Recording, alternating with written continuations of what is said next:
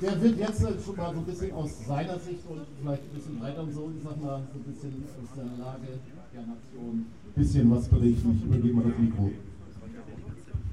Moin zusammen. Mein Name ist Thomas Dietrich. Ich bin seit 30 Jahren leidenschaftlicher Getränkehändler und ich kann euch sagen, ich habe die Schnauze voll.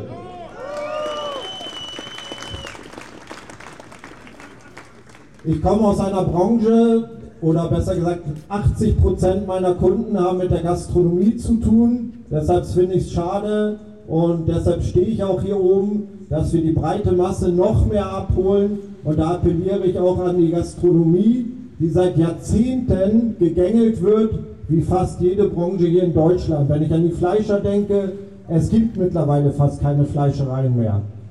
Auflagen ohne Ende, und wenn ich dann auf die Gastronomie zurückspringe, wir fangen an mit der Promillegrenze, die runtergesetzt wurde, das Raucherschutzgesetz. Bei der Pandemie war die Gastronomie die erste, die geschlossen wurde, die letzten, die wieder aufgemacht werden durfte.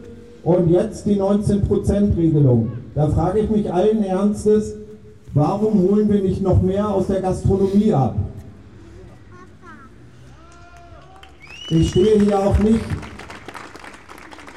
ich stehe hier auch nicht nur für den Handel und die Gastronomie, sondern für alle, und ich spreche da wirklich von allen, da es alle angeht, was gerade in Deutschland abgeht.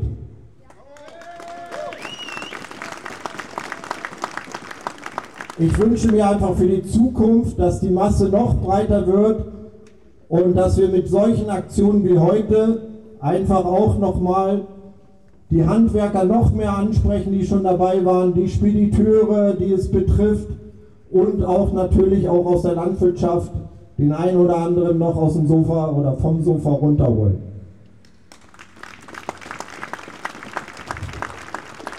Ich habe gerade ja schon die Gastronomie angesprochen, damit verbunden sind natürlich die unmöglichen oder fast nicht mehr zu erfüllenden Auflagen der Regierung, da fangen wir einmal an mit der gesamten Bürokratie, ob das die Hygieneampel ist, die in der Gastronomie eingeführt wurde. Ähm, für meinen Betrieb steht da jetzt gerade der E-Check und mein neues Lieblingswort Regalsichtprüfung. Wenn ich das alles mal runterbreche, dann brauche ich eigentlich einen Arbeitssicherheitsbeauftragten, den ich mir aber nicht leisten kann, weil ich ständig neue Auflagen und neue Abgaben leisten muss, die heute nicht mehr zu erfüllen sind. Mein, mein Betrieb beinhaltet 20 Mitarbeiter und wir haben sechs LKWs auf den Straßen, die täglich die Gastronomie und auch Veranstaltungen versorgen. Für einen kleinen Betrieb wie unseren bedeutet die Mauterhöhung alleine 25.000 Euro mehr. Dazu kommt die CO2-Besteuerung, dazu kommen die Mehrkosten für LKWs oder überhaupt Fahrzeuge. Die meisten werden es wissen. Bei uns ein neuer LKW liegt ungefähr bei 30.000 Euro Mehrkosten im Vergleich zu vor drei Jahren. Und das soll alles noch zusätzlich erwirtschaftet werden. Das nächste Problem, was ich sehe, ist die Verschwendung der Steuergelder. Ich habe da ein einfaches Beispiel. Unser Betrieb in der Konsulvesterstraße wurde vor, ich glaube, vor drei, vier Jahren oder vor fünf Jahren angesprochen, die Straße soll neu gebaut werden. Mein Betrieb hat zwei Grundstücke an dieser Straße.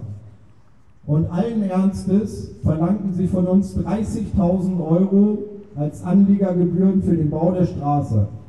Dann habe ich den Politiker oder den damaligen Bürgermeister darauf angesprochen und habe gesagt, Wisst ihr eigentlich, wofür 1936 die Gewerbesteuer eingeführt wurde? Ein betretenes Schweigen äh, stand mir entgegen. Ich sagte, 1936 wurde die Gewerbesteuer erhoben, um Straßen und Bürgersteige zu bauen. Jetzt zahle ich zusätzlich Mineralölsteuer, ich zahle Kfz-Steuer, ich zahle Maut für die Straßen, die ich benutze und meine Gewerbesteuer, und allen Ernstes verlangen sie jetzt noch 30.000 Euro von mir, wenn die Straße neu gebaut wird. Und das ist der Punkt, um die es sich dreht, um die es äh, hier auch geht. Das Geld wird einfach in Deutschland mit vollen Händen rausgepustet und wir wissen langsam nicht mehr, wie wir es erwirtschaften sollen.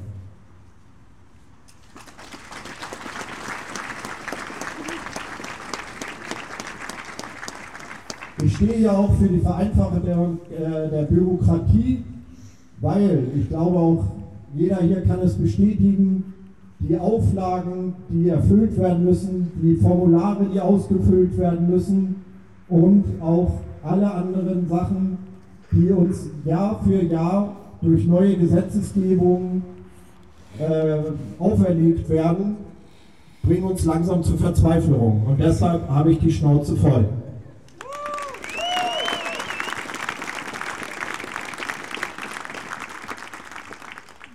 Wir nehmen jetzt einfach mal ein Beispiel, was jetzt gerade aktuell ist. Ich bin nicht dagegen, dass wir äh, uns für neue Geschäftsmodelle, für neue Geschäftszweige öffnen sollten.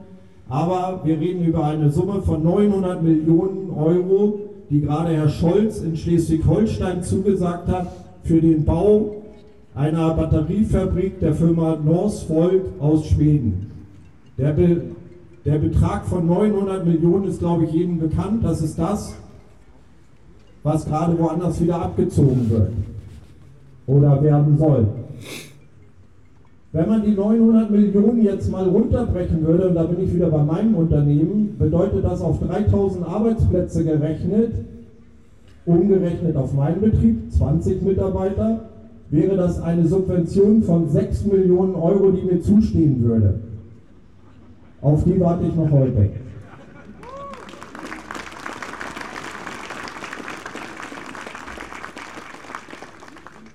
Das Schöne, was ich sagen muss, ist, dass die ganze Aktion, die jetzt seit dem 8.10., äh 8.1., Entschuldigung, 8.1. dieses Jahr in Gang gerufen wurde, etwas beinhaltet, was mich sehr auch berührt, dass die Leute endlich mal wieder enger zusammenstehen.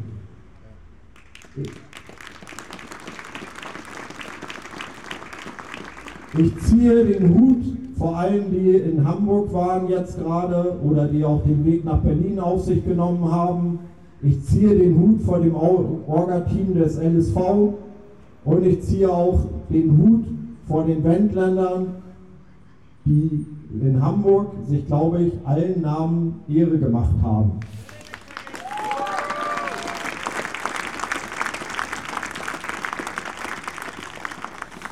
Diese Region steht schon seit dem Mittelalter für ein Volk, ein slawisches Volk, mit dem nicht gut Kirschen essen ist. Und das haben wir in Hamburg bewiesen.